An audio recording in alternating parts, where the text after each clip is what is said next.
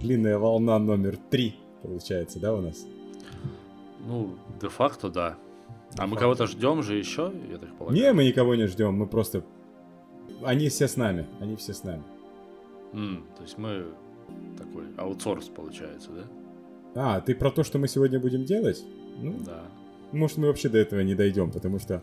Я знаешь, что понял? Что я целую неделю берег э, разговоры с тобой, то есть я думал, блин, надо у Сани это спросить, ну не, нахуй, в подкасте спрошу.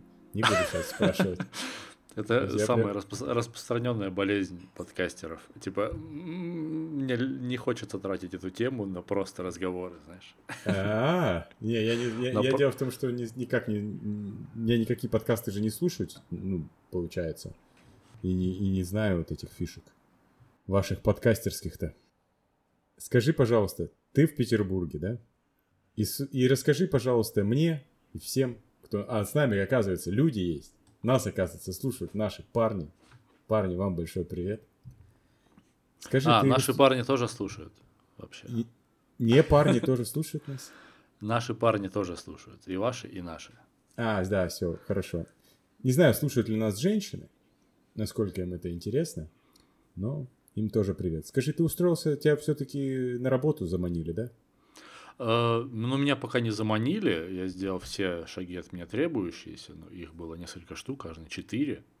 Вот, я так полагаю, на следующей неделе мы будем уже обсуждать какие-то более предметные вещи.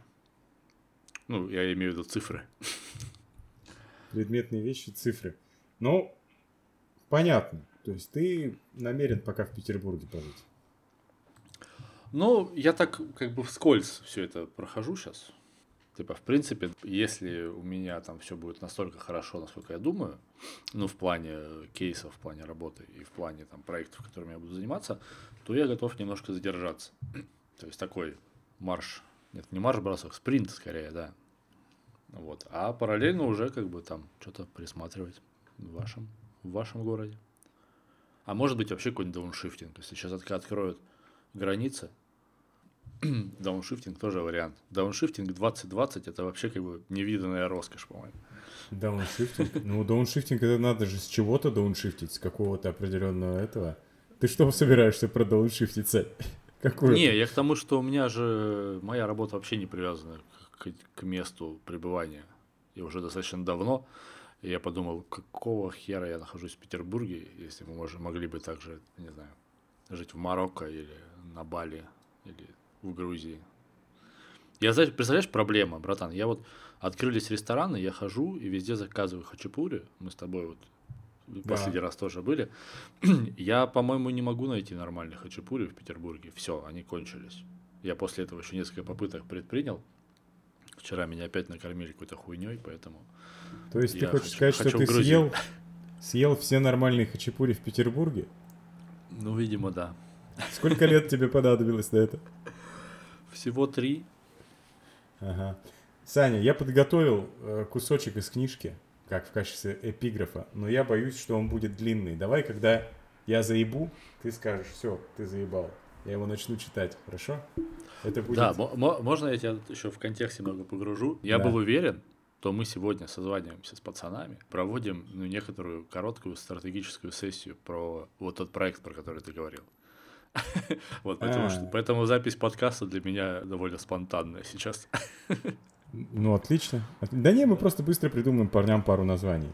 Я, значит, эм, решил зачитать... Ой, и, наверное, сейчас будет плохой звук, потому что я сбиваю микрофон. Я еще тут не научился сидеть возле микрофона и читать. Но я буду читать. Значит, э, это из книги Хокинса «Отпускание». Рома Кожаев, спасибо тебе большое за то, что ты эту книгу мне посоветовал. Я в нее влюблен, подарил уже много экземпляров. Собственно, я зачитаю кусочек, с которого я в него влюбился. Рома выложил в сторис фотографию страниц, на которых было написано. «Хорошо, скажешь ты. Должны же быть профессионалы, которые знают ответы. Когда тебе плохо, ты идешь к доктору или психотерапевту, психологу, социальному работнику или астрологу.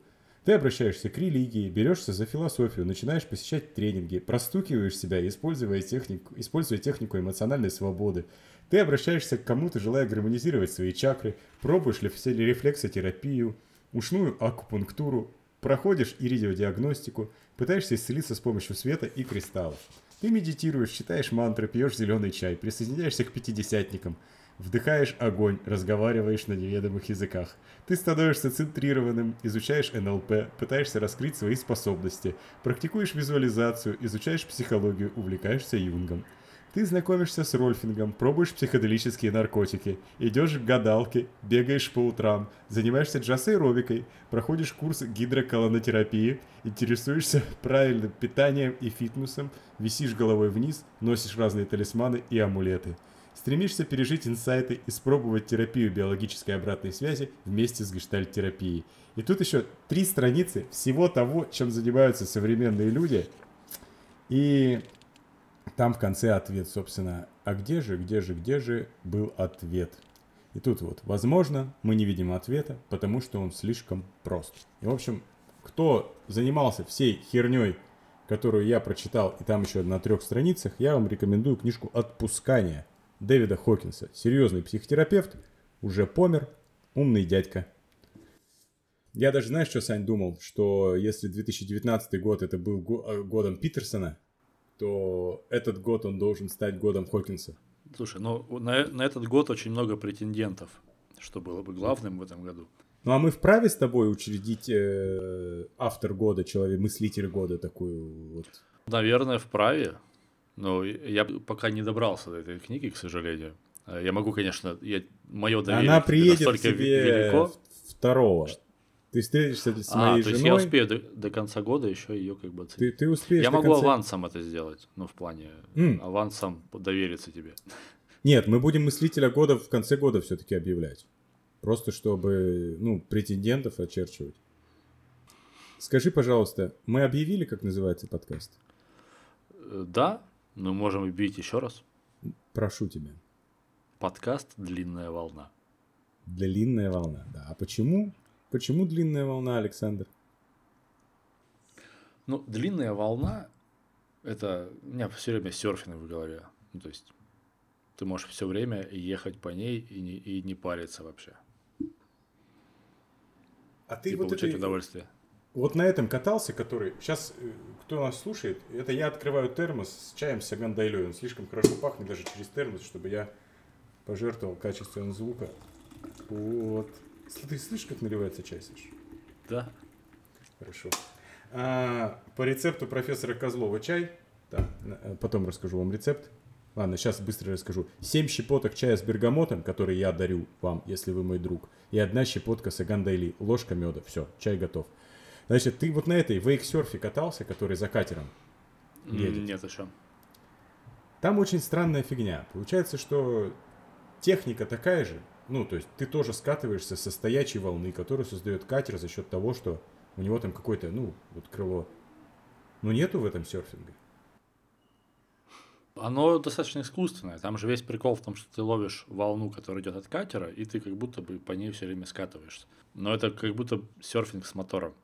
Вот это короткая волна, а у нас длинная. Мне задали вопрос, он меня очень сильно э, порадовал, задал вопрос Эмиль Сафаров. Он говорит, он поворачивается ко мне в середине разговора и говорит, а чё, подожди, дзен-буддизм это не вы с Саней придумали? И тут надо, надо понять, что мы смеемся от гордости, а не от того, что Эмиль там ошибся. Он, конечно, перепутал дзен-браизм и дзен-буддизм. Вот, но я ему говорю, нет, братан, дзен-буддизм Бодхитхарма придумал. Да, чуть раньше. Да, ну, чуть раньше. круто. Ну это же прикольно, то есть, ну, знаешь, как почетно. Скажи, пожалуйста, о дзен-браизме чуть-чуть, потому что э, вдруг, раз нас слушают теперь больше двух человек, э, людям интересно, о чем мы говорим, то есть, что такое дзен-браизм, про что подкаст. Слушай, в 2019 мы сформулировали семь главных добродетелей дзенбраизма, сидя на берегу, не помню чего, карельского какого-то водохранилища очередного. Я не помню все семь, нужно это, методичку посмотреть, но там точно была легкость, там точно было время, там точно было пространство, там точно был Олег, Да. и остальные добродетели вы можете посмотреть в нашем инстаграме. Дзенбраизм. Ну, как будто бы нужна система ценностей. А существующих недостаточно. Поэтому приходится выдумывать свои. Мгм. Так, он, и- так он и появился. Еще там было что-то, что мужчина созерцал кота. Это как законченное явление, да? Но это уже такой пост, постмодернизм э, такой. Творчество под влиянием дзенбраизма. Э, Например, стихи. Мужчина созерцал кота. Возможно, созерцает и сейчас. То есть нет вопросов, нечего добавить, нечего убавить. Вот некая совершенность, совершенность. В... Да. Созе- А. Созерцнул кота. Созерцнул, ну это значит, он уже все. Уже все. Вот, да, э, совершенность. То есть в тот момент, когда... э, Это же тоже очень важно для там, восприятия. Что ты когда там... Как дела у нашего друга Виля? Ну... у него- Он в я его- Петербурге. Не, он уже в Москве, он приехал. То есть ты, он, он приехал. То есть я его видел. То есть он там, не у него все хорошо. Имеется в виду, что ты говоришь о последнем состоянии, которое ты э, как факт созерцал. То есть, э, ну, нет, не ты созерцал, как факт ты можешь утверждать, что вот мужчина созерцал кота. Я пришел, он созерцал, я ушел, может быть, созерцал. То есть, ну, а что было дальше, непонятно. И не имеет значения. Ты же не там. А созерцание это законченный процесс? То Созерцание. есть мужчина созерцал кота и мужчина созерцнул кота. Это же разные мужчины. Мгм. То есть Да. мужчина, завершивший созерцание кота, это уже существо другого порядка, мне кажется. другого порядка. Мне кажется, даже знаешь, вот человек, который созерцал кота и вдруг перест... То есть он же все равно, это осталось в нем. Как это можно перестать? Ну да, кстати, тяжело вообще прекратить это занятие. Даже внутри своей головы. В книжке «Отпускание» у Хокинса замечательно есть, что как люди переживают горе, да? То есть вот там пример со старой собакой очень хороший, о том, что э, ну, неумение иногда отпустить, насколько это болезненно, то есть мы себе при- причиняем. Вот кот, да, вообще помыслить смерть любимого животного, это очень трудный процесс. Но некоторые рекомендуют это делать, чтобы понять в основе э, этого страха, что лежит на самом деле. То есть какие из чувств у тебя окажутся неудовлетворенными, если там уйдет животное твое любимое. Ну, об этом в книжке. Давай, Сань, э, я видел, ты там некоторые... А, еще, а, ты получил какую-то обратную связь по нашему первому подкасту, да? Да, довольно развернутую. А, Иван, он мне прям позвонил на пути домой. Э, Ну, мы достаточно долго разговаривали. Он очень подробно разбирал наш предыдущий выпуск. Говорит, я совсем не согласен. Мне очень интересно. Вы подняли очень много интересных мне тем. Ни одну не закончили, а ту, где закончили, я с вами не согласен. И вот, в общем, мы прошлись по всем вопросам. Но он сказал, что ему очень понравилось. Он готов нас слушать и дальше. Иван, привет. Иван, привет. Да, может быть, какая-то работа над ошибками. Может быть, мы должны что-то досказать, закончить, выразить мысли, прежде чем идти дальше. Ну, допустим, э, мы должны закончить мысль про дзенбраизм. Ну вот, Про- мне кажется, важная истина мне только что открылась, что ты сейчас говорил про отпускание, и вот Мгм. процесс созерцания кота это же тоже некая зависимость. То есть в какой-то момент ты должен созерцнуть кота и отпустить его. Понимаешь? Так в этом, да, да, да. Э, Вот у Питерсона в этом self-authoring, да, было. То есть какое, что бы, чему, что бы вы хотели научиться делать лучше? Я бы хотел, вот, если бы какой-то один навык у меня был, я бы хотел научиться отпускать. Вот который бы я мог развить. Наверное, я его могу развить, потому что для того, чтобы его развить, нужно отпустить сопротивление его развитию. Потому что вот очень... да. Знаешь, приведу тебе пример. Я, я тебе приводил, да, про то, как на жену обижаюсь. Ну, периодически Э, приводишь. э, э, Не, ну вот то, что... Вот что такое обидеться на жену? Это значит сделать определенное лицо для взрослых, определенное ебало, и ходить с ним определенное количество времени, для того, чтобы, когда она повернулась, она точно увидела, что у тебя недовольное ебало, о чем-то задумалась, и, возможно, из... То есть, ну, все же знают, да, что если ты улыбнулся, у тебя механически запускается процесс там выработки определенных там химических веществ, а если ты намеренно делаешь себе вот, вот такое кислое ебало для определенного человека и ходишь, то, ну, ты и чувствуешь себя вот так. То есть ты в себе сам искусственно запускаешь вот эту обиду. Так что получается? Я за нее держусь в надежде получить какие-то выгоды. И вот это вот ловушка, в которую я, я устал попадаться. То есть держ... вот за обиду, за какой-то, то есть это, это очень часто встречающееся явление в моей жизни, когда я за счет вот этих вот иллюзорных, то есть пребываю вот в таких вот иллюзиях, что это мне как-то помогает. Но очень плохо на самочувствие. Я вот стал замечать, что особенно у меня вот верх спины, шея, они прям точно дают мне знать, когда я переигрываю с э, удерживанием плохих эмоций. Да, в целом, мне кажется, дзенбраизм целиком про отпускание всех эмоций. И в том числе негативных и позитивных, которые тоже не всегда бывают уместны. Я, я как будто бы сейчас, знаешь, записал саммари по философии дзенбраизма. Может быть, нам придется выпустить какой-то маленький трактат. Просто с трактатов все начинают. Да, как бы ими и заканчивают. Взять там Дао Дэ Цзин, в принципе, достаточно небольшая книжка, а очень долго прожила. Так что я думаю, мы можем создать заметку в Google Keep, и она пройдет через века. Да, для тех, кто все-таки дослушал до этого момента, я напомню, у нас есть простое описание, о чем этот подкаст. Это подкаст о том, как получать удовольствие от жизни. И в данный момент мы с Сашей получаем удовольствие от жизни, потому что я очень люблю с ним разговаривать, он мой друг, я его люблю. Вот, и мы с ним ведем беседу и уже получаем удовольствие. И я очень надеюсь, что вы тоже получаете удовольствие, и мы вам расскажем, как мы получали удовольствие на этой неделе. Саня, твой ход. Я, знаешь, подумал, меня отпустила одна мысль. Я тут... Я Поздравляю! Получил, от нее удовольствие. Меня, знаешь, скорее не про удовольствие хотел спросить, а вот ты, как человек близкий к комедии, объясни мне, действительно ли комик должен быть ленивым?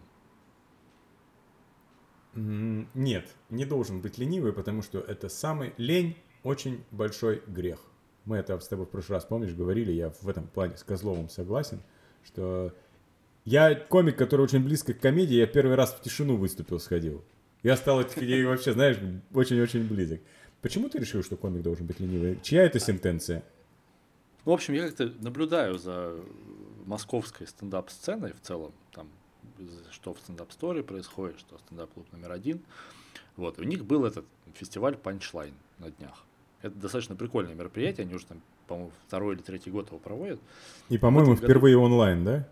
Он, он был и офлайн, и онлайн. То есть они такие, типа, подстелили газетку, если вдруг придут из Роспотребнадзора, они все сворачивают и продолжают онлайн. И, в общем, мы посмотрели там пару выпусков, ну, в смысле, пару концертов, такая поебота. Там явно э, все, в принципе, талантливые чуваки, но там какой-то был рост батл, это абсолютно уебище. Ну, то есть, чуваки не то, что не подготовились, они еще и как бы всем видом показывают, что им похую. И как бы это, ну, прикольно, когда ты, не знаю, записываешь 10-секундные скетчи там в Инстаграм. Но когда это ну, про- происходит под знаком какого-то мероприятия, ну, то есть это полная хуета. Мне кажется, комики на волне вот этой всей популярности, свалившейся на стендап, они просто охуели.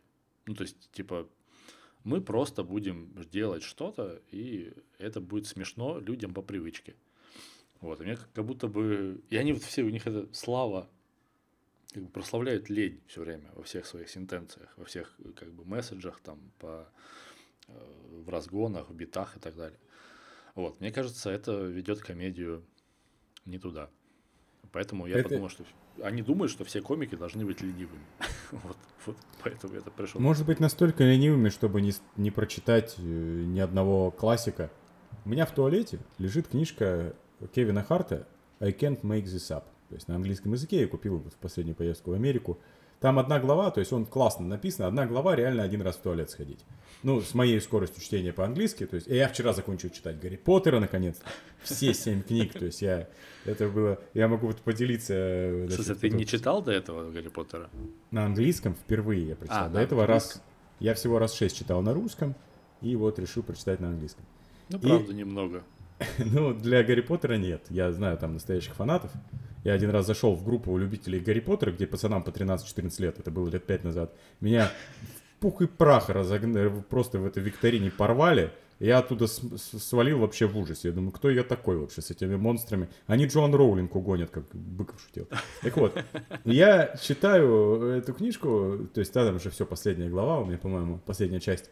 И просто чувак так-то ради того, что он делает, он, ну, он все ставил на это. То есть он увольнялся с работы, он, ну, то есть, ну, там понятно, просто у нас там уволился с работы, Ты это одно. про Кевина Харта. не Я про про Кевина... Поттера. Х- Не, я про Чтоб- Кевина Харта. Чтобы люди понимали хотя бы, что Гарри Да, Поттер не увольнялся с работы. Гарри Поттер нет, он работает же в этом до сих пор, ну, в Aurors отделе. Мракоборец. Да, ну да, ну они мракоборцы. Короче, все, кто... То есть люди своим психическим здоровьем рискуют. Люди рискуют своей семьей, то есть благополучием. Ну, то есть переехать... Он переехал в Калифорнию, а мы все примерно теперь представляем, сколько стоит жить в Калифорнии, да? Он переехал в Мгм. Калифорнию, так как он был э, обычным маленьким нигером, он быстренько все деньги, которые ему пришли, просрал. У него был там его доход годовой на одну четвертую не перекрывал его долг перед банком. То есть он до... Он уже был самым высокооплачиваемым комиком в мире. И он решился все-таки подать в American Express заявку на кредитку, ему не дали.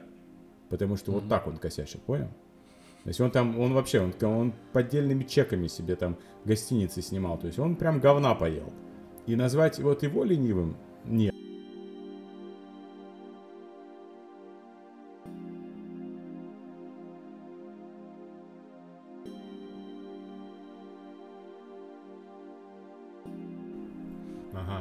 Я, наверное, у меня перестал записываться в одной программе, я начал писать в другой, поэтому если у меня сейчас будет другой звук, не судите строго. Мы еще чаек припиваем. Могут быть небольшие сербания в кадре.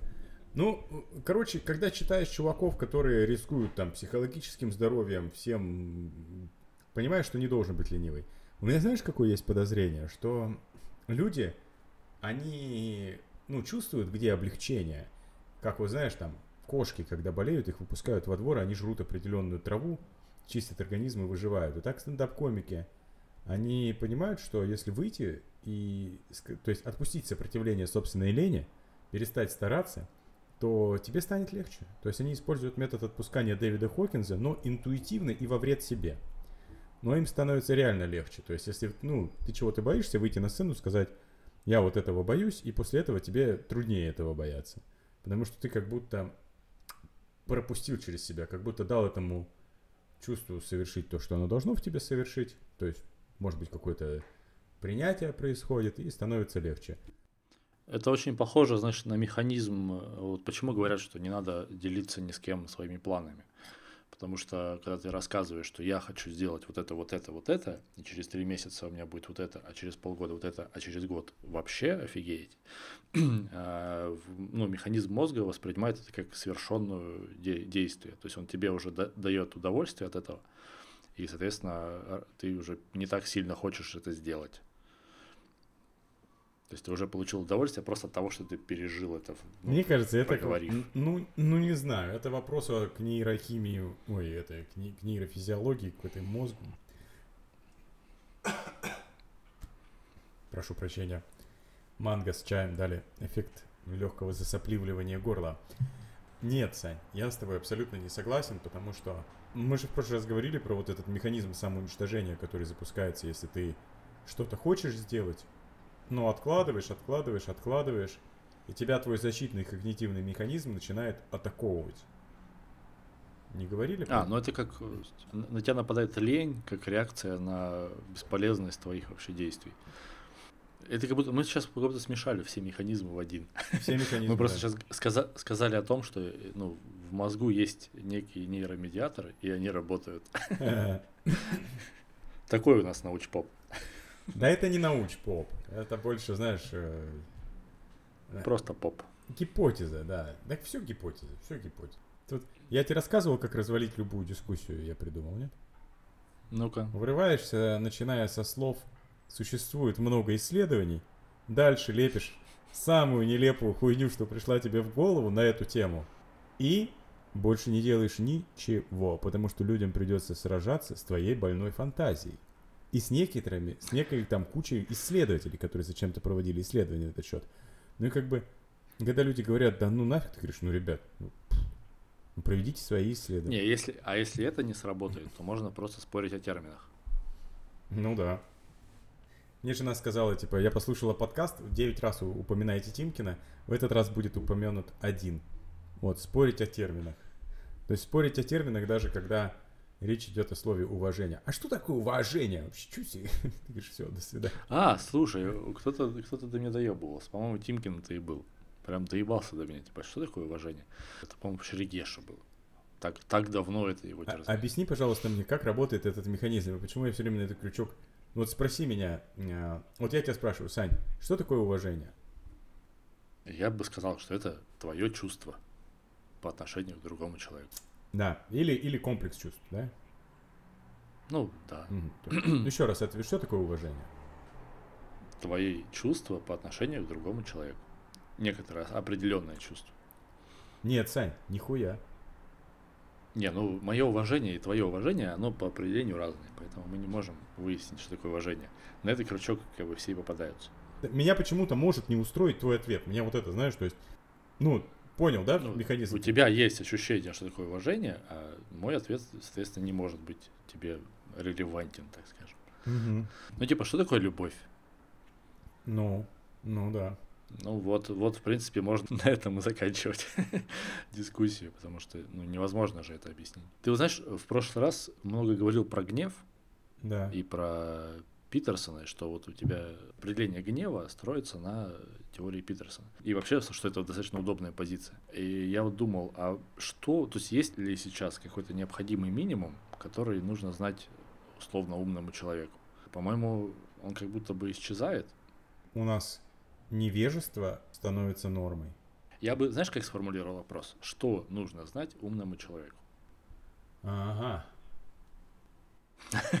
Ну, это вопрос как будто не, не сильно лучше, чем что такое уважение. Да, просто для меня ум, да, то есть сейчас же там ум, разум, сознание, я, потоки, из которых складывается сознание. И слово ум сразу отбрасывает там. Вот умный человек, образованный человек, вот умный человек, да, м, интеллектуал там. Ум, я, я не берусь ответить, что, что, что нужно знать умному человеку. Умному человеку, может быть, и не нужно ничего конкретного знать. Может быть, умный человек это который умеет узнавать. Принимается. Но в целом это скорее, да, риторический вопрос, потому что вот все как будто бы вокруг этого сейчас, все дискуссии вокруг этого строятся. А что вы не знаете, кто такой Моргенштерн? Недавно спросила меня жена. А я не знал. Ну вот, если я буду перед э, выбором, вот будет, э, допустим, воздушный шар, который воздушный шар, на котором воздухоплаватели, да, плавают, Мгм. вот, и отправиться в трехмесячное путешествие с пиздец каким опытным воздухоплавателем, или, например, с тобой, но с исчерпывающим справочником по управлению воздухоплавательным аппаратом, я выберу тебя по нескольким причинам. То есть, ну, одна из них будет, что ты человек, который разберется в этом. То есть, вот, а, то есть проще умного, ну, то есть умного человека погрузить в детали, чем выяснить, что человек, который владеет всеми деталями, невыносимо глуп. Ну, это очень напоминает не наш поход в Ергаке, где с нами аж, аж было два больших специалиста, Да-да-да-да-да-да. точные, точные карты и выверенные маршруты. В итоге мы пили лу- лужу, чтобы наши слушатели понимали, чем все это закончилось. Мы выпили, Выпили, лужу вчетвером. выпили лужу, да. Я тут прочитал невероятно, невыносимо мудрую мысль о мире чувств и мире мыслей. И забыл где. И я вот сейчас я говорю это вслух, потому что я, я клянусь, что я найду ее. Я клянусь, что я ее найду, потому что там говорится о следующем, что есть... Вот представь, что есть чувство, а, это вот, вот про то, что чувство а, порождает тысячи мыслей, это, это Хокинс говорит, да? Может быть, даже это в, в этой книге, потому что я параллельно дошел уже до чтения пяти книг, башка пухнет, еще Пелевин вышел, не мог не купить. В общем, Пелевина не начал читать. Я решил перед, потому что иначе подкаст был бы про Пелевина. И вот получается, что у нас существует определенная способность выразить словами. Но то, что выражено словами, уже невыносимо мало. То есть чувство уменьшается, уменьшается, уменьшается до определенного момента, когда оно может стать словом. То есть может быть выражено. То есть не обязательно говорить. Вот какая мысль там. Понял? Ну, это, знаешь, э, так устроено сознание. Я как-то был на лекции, неважно кого, в общем, там как раз об- обсуждался вот этот вопрос. И у нас в сознании есть всего четыре, то есть мы единомоментно можем в голове держать четыре абстракции, то есть и оперировать ими. И твой уровень абстракции повышается, когда ты чем более сложные абстракции ты можешь упаковывать в другие абстракции. То есть у тебя сначала есть какое-то чувство, потом ты его как бы проговариваешь, потом ты его определяешь, потом ты понимаешь, что это комплекс чувств, и, и его тоже как-то да, определяешь. Вот, например, есть слово кринжовый сейчас, очень модно. Я тут пытался ну, выяснить контекст его, и это, когда вот тебе стыдно, то есть это и странно, и при этом еще одновременно стыдно, когда другой человек что-то делает. Ну, я тогда себя понял. Это тоже, видишь, мы упаковали э, смысл вот в эту абстракцию. И здесь происходит обратный процесс, когда я тебе говорю кринжовый, или там, я тебе говорю слово уважение, ты должен это распаковать, а ты распаковываешь это совсем ну, по-другому. И вот так, так тоже можно развалить любую дискуссию. То есть мы вынуждены это делать, потому что наш уровень абстракции это вот четыре, четыре определения в моменте. Вот для меня просто это сильно объяснило любовь, что когда я могу произнести слово любовь, то есть что я чувствую по отношению к этому, если я скажу любовь, то я как будто уменьшу вот ту гамму. Но это, это не эмоции, это не чувство, это вот, ну, это там, если с точки зрения философии буддизма, это минимум три потока, да, то есть э, из пяти. То есть иногда ты даже те в теле чувствуешь, ты вот там вот, я люблю ходить в горы, ну, там, на, на сноуборде, неважно, я вот прихожу в горы, я вот, я вот это чувствую, да, и если я скажу, ну, я люблю ходить в гору, в горы, блин, это вообще ни хера не описало из того, что я там чувствую. Вы бы, блин, если бы вы чувствовали, когда я говорю, я люблю ходить в горы, то, что я там чувствую, у нас бы сейчас половина слушателей обкончалась, все три. Вот. То есть, вот я о чем, что сжимается, и э, меня чуть-чуть настало напрягать, что когда в этом, в Инстаграме человек выкладывает кофе из любимой кофейни, просто из кофейни пишет, это любовь. Да нет, Наверное, это не любовь. Это слово любовь. Вот так он, к чему. Он, понимаешь, его настолько переполняли в этот момент чувства, что он не смог э, никаким другим словом это описать. То есть он, может быть, действительно в этот момент все три потока испытывал. Я к тому, что, Сань, любовь и слово любовь – это ни хера не одно и то же. Уважение и слово уважение – это не одно и то же – Уважение – это заткнуться в определенный момент и человеку не указать на что-то. А если ты начнешь описывать уважение, это, то есть уважение – это действие, это некий факт, свершающийся, свершившийся. Вот. И любовь – это, наверное, то же самое, это что-то испытанное. Но когда ты говоришь слово «любовь» или слово «уважение», это превращается вот, вот, вот, вот в это.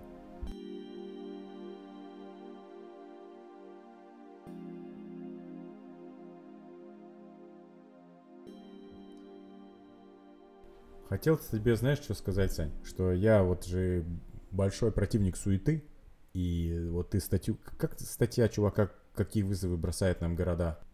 Пол Грэм, основатель Y Комбинатора. Называется City, да, Cities если... and Ambition.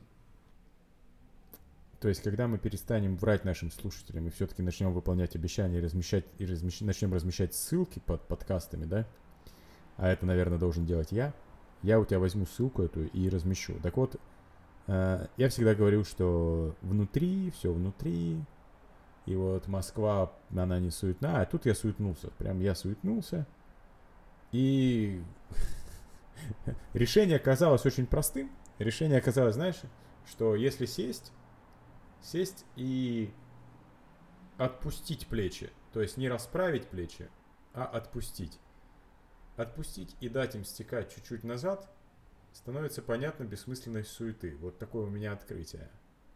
То есть в Москве для того, чтобы все успеть, нужно чуть-чуть, то есть нужно чуть-чуть как бы вот, а оказалось все проще. Но я, я, я не про это. Просто у меня нашелся ответ в виде ощущений в теле. Но я понял, что я забе... я очень много вызовов, да, то есть нужно их отбивать. То есть, и есть такое стрёмное ощущение у меня, что о, я могу что-то не успеть. То, то есть, это такая глупость сама себя содержит и сама себя отражает. То есть, я ставлю себе какие-то... Э, думаю, о, я прочитаю вот это, вот это, у меня книжек скопилось на прочтение. Пипец уже просто. Я их не успеваю читать. я почему-то от этого начинаю испытывать не, ну вот, несчастность. Несч... Я, ну, то есть, мне, меня это тяготит, меня это терзает. А ведь э, вопрос только в точке зрения, да, что, во-первых, это начало всех сезонов, то есть это и театральный сезон, и, и учебный сезон, и в бизнесе все, все, все, все, все оживает, все, все поехали, все, то есть это как бы такое, все набирает обороты, но есть какой-то вот, э, короче, сам себя начинаю загонять. И я решил этого не делать, поэтому решил тебе рассказать. Нашел я через э, расправленные плечи, значит, но, э, в общем, Пол Грэм правее, чем я думал. Вот и, и, и я даже до конца надо было продумать эту мысль, прежде чем тебе рассказать. Но я думаю, ты меня понял, но переживаю за тех, кто будет это слушать. Ну, ты можешь ее сейчас суммировать просто до какого-то короткого значения. То есть ты достаточно много мыслей озвучил сейчас. Ты можешь сформулировать окончательный вывод, с которым можно будет работать. Я правильно понял, что ты борешься со средой, по большому счету? Да. Я высокомерно полагал, что... Что ты сейчас приедешь в Москву и будешь расслабляться. Ну да, да, я так и сделал первое время, то есть, но вставая перед выбором, попытаться запустить четыре шоу, помимо основной работы, и а стендап это все-таки хобби, попытаться запустить четыре шоу в сентябре, ну, это немного на, на так думаешь, а вдруг что не получится, хотя я, короче, вот к чему, что мои представления о том, сколько вещи эти займут времени или усилий, вообще не совпадают с тем, что есть. Жизнь проще, приятнее и легче, чем кажется. Но существуют определенные мысленные программы, которые я нацеплял, думая, что я от них свободен. Это о ритме московском, о том, что здесь все постоянно пытаются друг, то есть какой-то что здесь очень важно ценить время, та-та-та. И в итоге я понял, что я трачу больше времени над тем, чтобы трястись над своим временем, чем на то, чтобы получать удовольствие от жизни. И если бы я сделал еще один шаг в эту сторону, ты был бы вправе выгнать нахуй меня с этого подкаста, потому что я бы потерял цель. То есть я бы... Это, это фанатизм. Это вот, это фанатизм. Определение фанатизма. Я предлагаю, кстати, оставить рубрику «Внятные определения хороших слов». Фанатизм — это удвоение усилий а, при потере цели. Это весьма точно. Не могу не согласиться. Вот, поэтому, Саня, следи за мной. Вы там, я, я же еще, понимаешь, у меня, помнишь, это было на питерском вайбом, я тоже вот над вашим что-то там стебался, хотя вы были ближе к цели в тот момент, чем я. Ну, Слушай, ну, если возвращаться к Полу Грэму, он же достаточно четко объясняет механику этого всего. Он говорит, что у каждого города есть свой месседж, и вам нужно, чтобы найти синхронизацию, вам нужно пробовать. И, как правило, ты платишь чем-то за то, что ты синхронизируешься с городом. То есть у него вот есть пример, там, по-моему, с Бостоном. Он говорит, что в Бостоне живут самые умные люди. Или в Беркли, я не помню. Но там отвратительная погода. Но люди платят за то, чтобы жить с самыми умными людьми и находиться в этом сообществе вот этой стрёмной э, берклевской или бостонской погодой. То есть это всегда какой-то компромисс, но при этом, если ты находишь синхронизацию свою личную, да, то тебе эти вещи ну, не, не сильно беспокоят, то есть как бы обратная сторона. Потому что у меня было достаточно острое отторжение к Петербургу, и оно по-прежнему сохраняется. Ну, допустим, вот у нас было солнечно, а вчера стало опять хуёво, хуёвочно. Ты не можешь нормально спать, это удручает. И тут я могу с тобой согласиться. Но опять же, бороться с этим очень глупо. То есть все, что ты можешь сделать, это ну, переместиться, потому что город, он сильнее тебя. Я решил переместиться в центр. Я вчера вот встречался с другом Маратом. Он сказал, что центр в Москве, это чтобы, ну, все тоже понимали, центр это две улицы. Это Арбат и Тверская. Все остальное это нихуя не центр. Ну, он говорит, если ты хочешь назначить встречу на 9 и вставать без 15 9, и на эту встречу там 99 людей согласятся приехать, потому что в центре встретиться логично, ибо это на пересечении всех путей. Он говорит, это Арбат, ну вот эти вот переулочки чуть ниже Нового Арбата, и это Тверская. То есть все остальное это ни хера не центр. Я решил, что я просто перееду в центр, там в квартиру сделаю в ней кабинет себе и вообще перестану, то есть тратить время на то, чтобы куда-то, то есть э, максимально, то есть не, не экономить время, не быть эффективным, а просто с большим удовольствием его тратить. Вот какая э, э, я пришел вывод.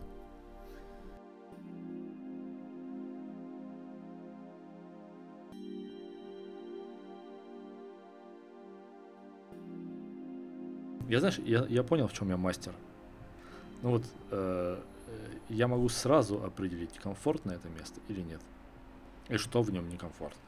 Ну, так это вообще, это мастер... Ты, ты мастер фэншуй, я всем говорю, что ты мастер фэншуй. А, у Бронислава Виногродского есть лекция на этом, на прямой речи про фэншуй. Вот там шесть лекций про Китай, их все надо послушать.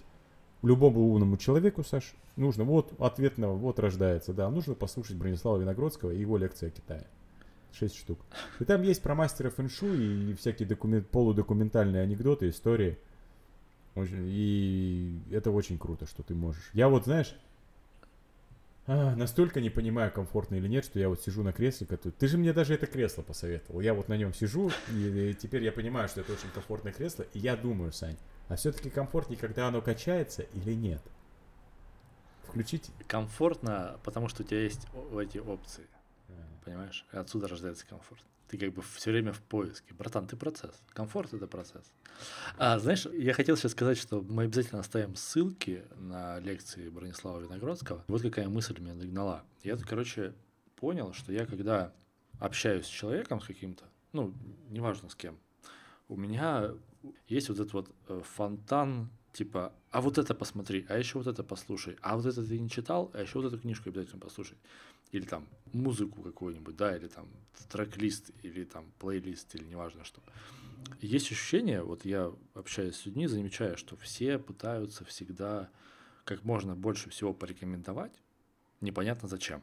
Потому что, ну, если ты порекомендуешь человеку за разговор 10 чего-то, он ни с чем не взаимодействует. Я страдаю этой херней. Я тоже, я тоже стал это замечать, я просто стал с этим копаться и понял, что я там две мысли увидел. Первое, что я просто таким образом пытаюсь человека синхронизировать с собой. Я вот могу с тобой, например, обсудить Питерсона, а с кем-нибудь другим не могу. Я такой, блин, типа, братан, иди почитай Питерсона, потом мы поговорим. Ну, если утрировать. Вот. И это вот такое подсознательное желание дать человеку свою картину мира в голову. Мне кажется, это неправильно. А второе, я сейчас взял за правило, если советовать за разговор, если вообще советовать, только одно – Потому что если ты посоветуешь одну книгу, то ее хотя бы есть вероятность, что кто-то почитает. Или там музыку послушает. И то надо быть очень аккуратным. В принципе, все, кто нас слушает, это там 20 человек, мне кажется, да, э, они имеют право голоса, поэтому просто напишите в дзенброизм, дзенбро, дзенбро, мы в инстаграме, в дзенброизм, э, надо больше советовать или советуем мы что-то одно – Тому, кто первый напишет, мы подарим, я подарю, отправлю книгу Витгенштейна «Логика. Философский трактат». Это единственная книга, в которую можно ну вот, она сама себя содержит и сама себя воспроизводит. Более короткого и четкого изложения мыслей и пользы, ну, сложно представить. И трудно будет нас обвинить, что мы посоветовали что-то одно или что-то много. Это, этого достаточно, это будет достаточно. Просто скажите, да, и все, и Людвиг Wittgenstein ваш. Ну, в таком не самом дорогом издании, но мы только раскручиваемся. В электронном? Не, не в электронном, нет, я так отправлю с подписью. Желательно, ну, если там он в моем городе, то с моей, если в твоем, то с твоей подписью от, от Zenbrain. Да, что мы будем делать в следующем? Я думаю, что надо объяснить, что мы будем делать в следующем подкасте. Будем про дзенбраизм говорить? Ну, конечно, будем. Ага. А ты сможешь э, уделить время и рассказать чуть-чуть про одноэтажное строительство? Просто сейчас вот это вот строительство домов, моих друзей почему-то всех охватило. Все строят и спорят. Фахверк идет на дубльдом войной в этих беседах. То есть там... Да, я думаю, мы можем судить частное домостроительство вообще в целом в, в России сейчас. Угу. Такой. А, мы даже придумали термин деурбанизация. Сейчас очень модно быть урбанистом. Вот, а я себя теперь причисляю к деурбанистам. Деурбанизация – это глэмпинги, бёрдвотчинг и всякие другие домостроения.